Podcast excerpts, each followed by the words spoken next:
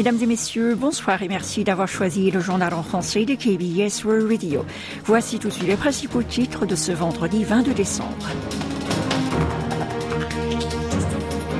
Le grand froid n'arrête pas de provoquer des dégâts. La Corée du Sud transfère du matériel de déminage à l'Ukraine. C'est Noël, le Premier ministre donne des directives pour assurer la sécurité. Et nous finirons cette édition avec le succès des contenus Made in Korea. Restez à l'écoute, vous êtes en compagnie de Oh Hayang.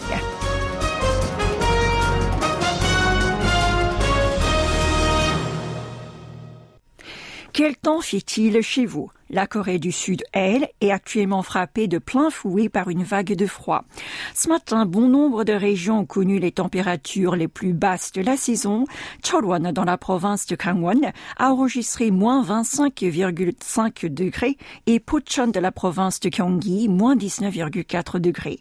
À Séoul, il a fait moins 14,7.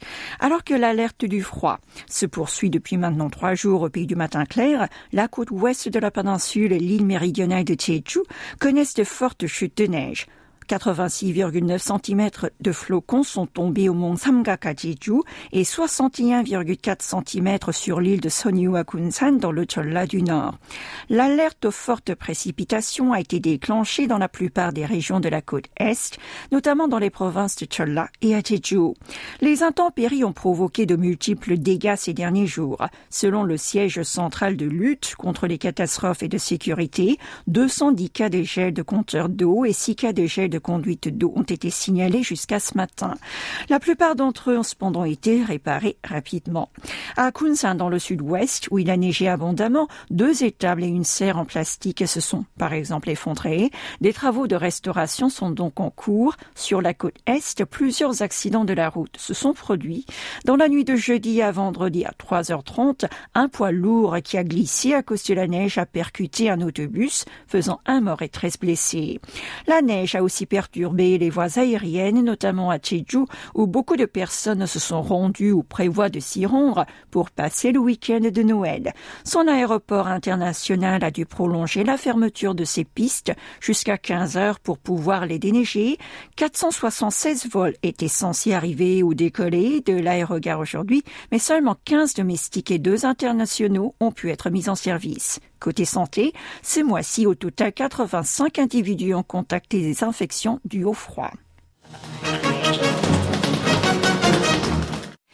Et nous nous envolons pour Washington. Le département de la Défense a condamné à plusieurs reprises les tirs nord-coréens de missiles balistiques intercontinentaux et a appelé à un dialogue diplomatique. C'est ce qu'a déclaré son porte-parole lors d'un briefing hier.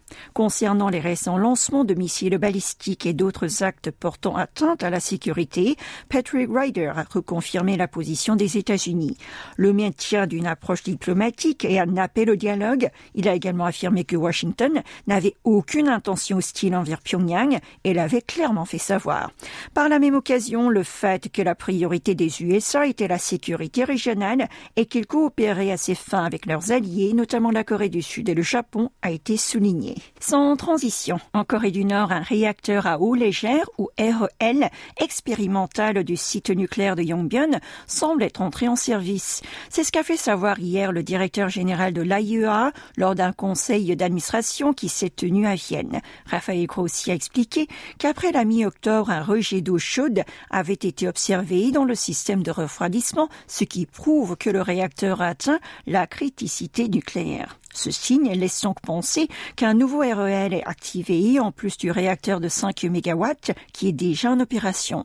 Pyongyang avait retraité le combustible nucléaire dans le réacteur de 5 MW pendant plusieurs années pour produire du plutonium, un des éléments principaux de la fabrication d'armes atomiques. Pour Grossi, il est impossible de vérifier l'état de fonctionnement des installations nucléaires dans la mesure où l'AIEA ne peut pas s'en approcher. L'agence, rappelons-le, n'y a pas d'accès depuis qu'elle en a été expulsée en avril 2009.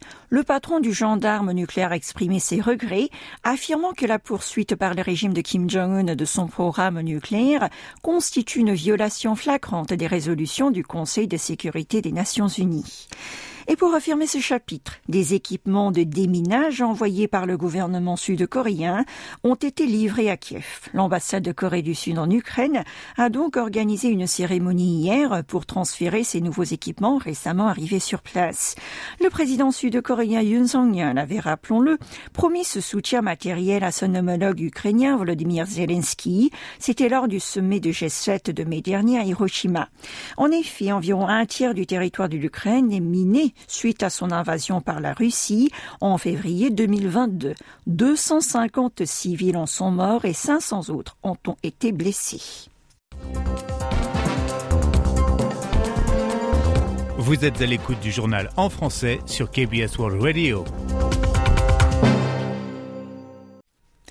Le parti du pouvoir du peuple, la formation pouvoir, a choisi Han Dong-un pour sortir de sa situation de crise avant les législatives. Hier, rappelons-le, l'ancien ministre de la Justice a en effet démissionné et accepté de prendre le poste de président d'un comité d'urgence du Parti conservateur. Lorsqu'il s'est présenté pour la première fois ce titre devant les journalistes, il a souligné qu'il avait poursuivi une politique axée sur le bien public pendant plus de 20 ans. Il a annoncé qu'il entrait maintenant dans la pratique et les réalités de la politique avec la même intention. Il sera officiellement nommé lors de la réunion du Comité national de la formation prévue le 26 décembre. Et Tiffany Genestier nous rejoint pour parler des festivités. Oui, Ayong, à l'occasion de Noël, le chef de l'État Yoon Suk-yeol a invité aujourd'hui au bureau présidentiel les familles des militaires, des policiers et des pompiers morts dans l'exercice de leurs fonctions. La famille du pompier Oh Seung-min, décédé en 2016 lors de l'opération de prévention des accidents pendant les fortes rafales de vent, était présente. Il y avait également celle du sergent-maître Lee Tae-gyun qui a perdu la vie en août 2017 lors d'une explosion accidentelle survenue durant un exercice de tir avec un canon automoteur K9. Les jeunes convives ont assisté au spectacle du cœur d'enfant et de la magie et ont reçu des cadeaux de la part du président. Ce dernier a aussi déjeuné avec leurs parents tout en discutant de divers sujets comme de l'éducation. Yoon a affirmé qu'il était important et symbolique de rencontrer les familles des héros pour le premier événement de Noël organisé à Yongsan. Il a souhaité à tous ses invités un nouvel an rempli de rêves et d'espoir. Quant au Premier ministre, il a donné des directives pour assurer la sécurité, n'est-ce pas? Oui, car chaque année, à l'occasion des fêtes de fin d'année, la foule afflue dans les célèbres sites du pays. Afin de prévenir le moindre incident, le Premier ministre a donc donné aujourd'hui des instructions d'urgence. Han Dok-soo a noté que de nombreuses personnes se rassembleraient dans les lieux populaires en raison des événements de fin d'année tels que Noël, le dernier coucher et premier lever de soleil, ainsi que les festivals régionaux. Il a ainsi ordonné de prendre toutes les précautions nécessaires pour assurer la sécurité de ses concitoyens. Elles consisteront à disperser les foules à différents moments et en différents endroits, de filtrer les visiteurs, de garantir l'accessibilité des issues de secours et d'établir un système de soins médicaux d'urgence. Han a également demandé de préparer des mesures de sécurité routière en prévision des tempêtes de neige et des vagues de froid pendant cette période. Il a mis en avant la nécessité de déneiger préalablement les zones à risque pour assurer la sécurité des transports. Enfin, il a demandé d'installer des abris contre le froid ainsi que de préparer des fournitures pour le maintien de la chaleur de certains équipements ou bâtiments très exposés à l'extérieur. Et avant de clore ce journal, parlez-nous aussi du succès des contenus Made in Korea à l'étranger, Tiffen.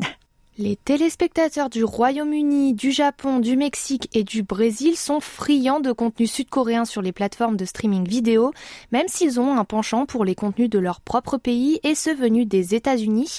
C'est le résultat d'une enquête sur les comportements d'utilisation des plateformes de streaming vidéo à l'étranger en 2023. Elle a été réalisée par la Commission des communications de Corée, la KCC. En effet, les Britanniques ont désigné le Royaume-Uni, les USA et la Corée du Sud comme les principaux pays producteurs de contenu vidéo. Les Japonais, de leur côté, ont évoqué le Japon, les États-Unis et la Corée du Sud.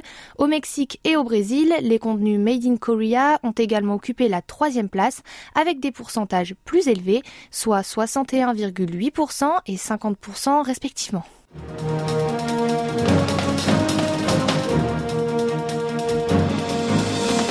La fin de ce journal. Passez un joyeux Noël à l'écoute de notre station dans un instant entre nous.